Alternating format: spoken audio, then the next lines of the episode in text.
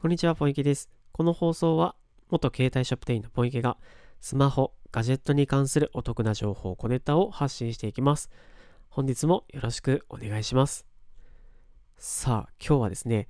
えー、っと、いつものメインテーマとはちょっと違った内容のお話になります。はい、今日お話したいのが、やりたいことや目標を周りに示しておくメリットという話です。はい。皆さんどうでしょうか？えー、ご自身のやりたいこと、将来の夢、えー、今頑張っていること、えー、周りに言ってますか？なかなかね、あの例えばそれが世間一般的に言うと、あの少数派マイノリティなあの挑戦であったり夢であればあるほど言いにくいと思います。あの、まあ僕もね、こうやって発信なんかをしてますが、えっ、と、もともとは、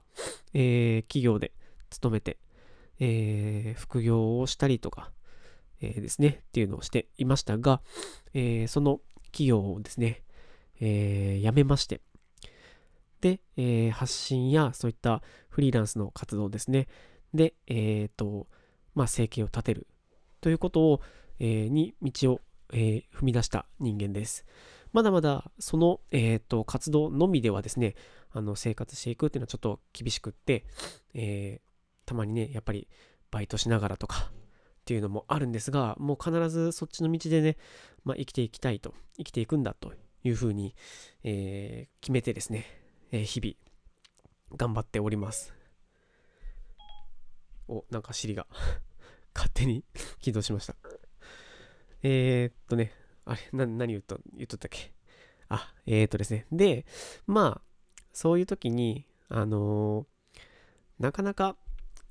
そういったチャレンジしてることっていうのを、あの、周りに言うのって結構難しいと思います。恥ずかしかったり、なんかね、非難されたりしたらどうしようって。お前にそんなのできるわけないとか、そんなことをやってるのとか、バカにされたらどうしようとかって思うとも思うんですけど、えっ、ー、と、僕はね、あのー、結構、あのー、周りにも、あの言ってます。自分は、今、こういう風なことをしてて、こうなりたいんだっていうのをですね。で、まあ、それでもし、あの否定されたりするんであれば、まあ、その人とはもう距離を置くし、関わらなければいいなと思うんですけれども、まあ、そんな中でも、そうやって僕の話を聞いてくれる、えー、ある知人がですね、えっ、ー、と、昨日、僕はこういうふうに音声配信を始めたっていうのを知って、えっ、ー、と、なんとですね、あの、コンデンサーマイクを、え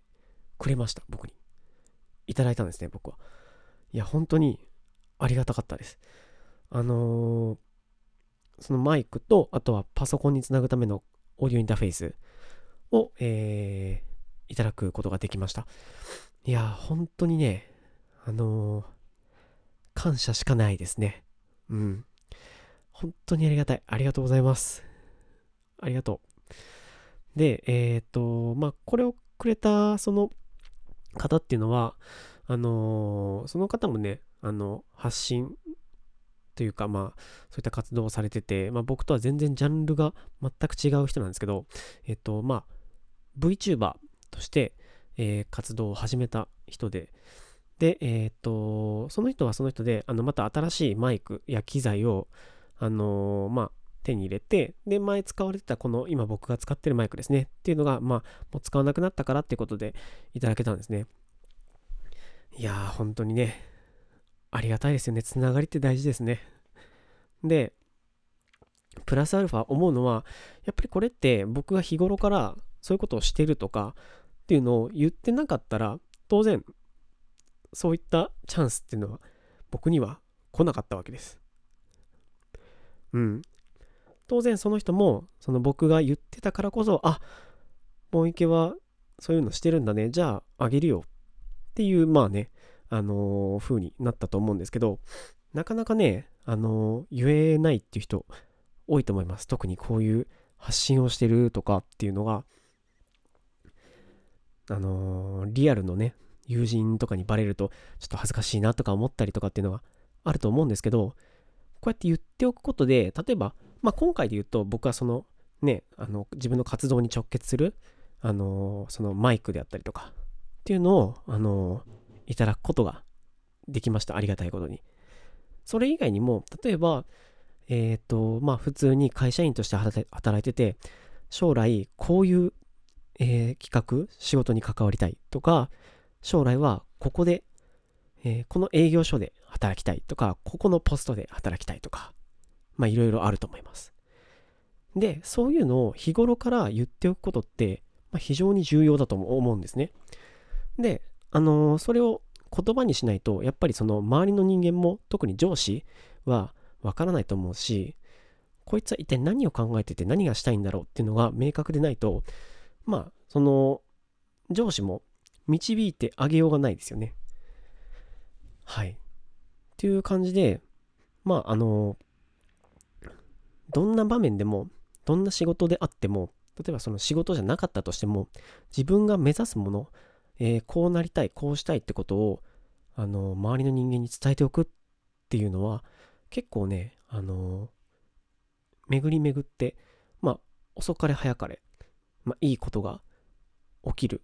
可能性が高いんではないかなと、今回、ひしひしと感じた次第であります。はい。ではね、えっ、ー、と、まあ、こういうふうに、あのー、語ってみたんですけど、メインテーマとは違う形で。で、えっ、ー、と、僕がですね、今回その、お話ししたかったのが、もう一つありまして、っていうのが、えっ、と、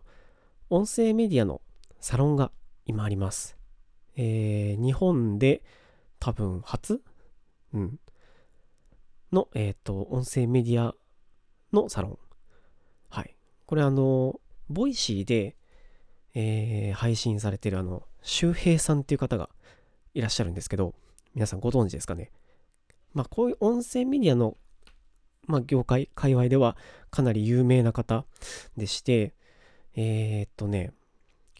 もう、 Voicy の方は800回以上放送が確かあるのかな？僕はね、あの、まだ全部は聞けてないんですけど、結構ね、毎日聞いてるんですよ。で、えっ、と、もともと、まあ、池早さんのツイートで、あの、この方を僕も知ってですね、その音声配信、今、海外で結構来てるらしい。YouTube より、その収益が上がってるらしいよっていうのを、その海外の記事を翻訳された内容をツイートされてたのかな、確か。で、それを見て、あの、周平さんを知ってですね、あ、こんな人いるんだと思って、で、 Voicy の内容とかを聞いてるとね、結構やっぱ面白いんですよね。で、あのー、いろいろと、いろんなその、まあビジネス系 YouTuber の方とかも、次は音声配信が可能性があるっていう風に言われてて、結構僕も興味を持ってたんですよ。あの、僕ももともとそのブログを始めて、で、今、あの、そのブログ関係で、ライターとかのお仕事をちょこっと、あのさせていただいたりとかもするんですけど、まあ、それ以外にも、その発信のその方法っていうのは、いろいろあった方がいいなとは思ってたので、で、音声ってやっぱりその動画みたいに編集をたくさん入れる必要がないんで、やっぱりまあ手間がかからない。音声、音声はまあその動画に比べるとその編集の負荷がほぼないので、やっぱりその発信する側も作業量的にはかなり負担が減るので、結構いいなと思ってたんですね。で、その周平さんが この間、この間っていうか、まあ結構前か、にツイートしてた音声メディアのそのサロンを立ち上げますよっていうツイートがあって、えっ、ー、と、そこにですね、あのー、参加させていただいております。あのね、一言で言って、あのー、めちゃくちゃ面白い。これにつきます。まあ、そのサロンの中でどういうあの活動をしてるかっていうと、まあ、本当に、なんでしょうね。まあ、まずそもそも、えっ、と、参加してる、その参加者の方のレベルがかなり高いんですよ。まあ、各音声配信のメディア等で普通に上位ランキングに入ってる方とかももうバンバンいるし、えっ、と、まあ、某有名 YouTuber、有名なそのビジネス系の YouTuber さんも普通に参加者として参加されてたりとか。あとは、えっ、と、現役のフリーアナウンサーの方が、あの発信されてるんですけど、その方も参加されてたりします。で、そういった中で、えっ、ー、と、いろんな議論があったり、発信について、あとは音声のその、まあ、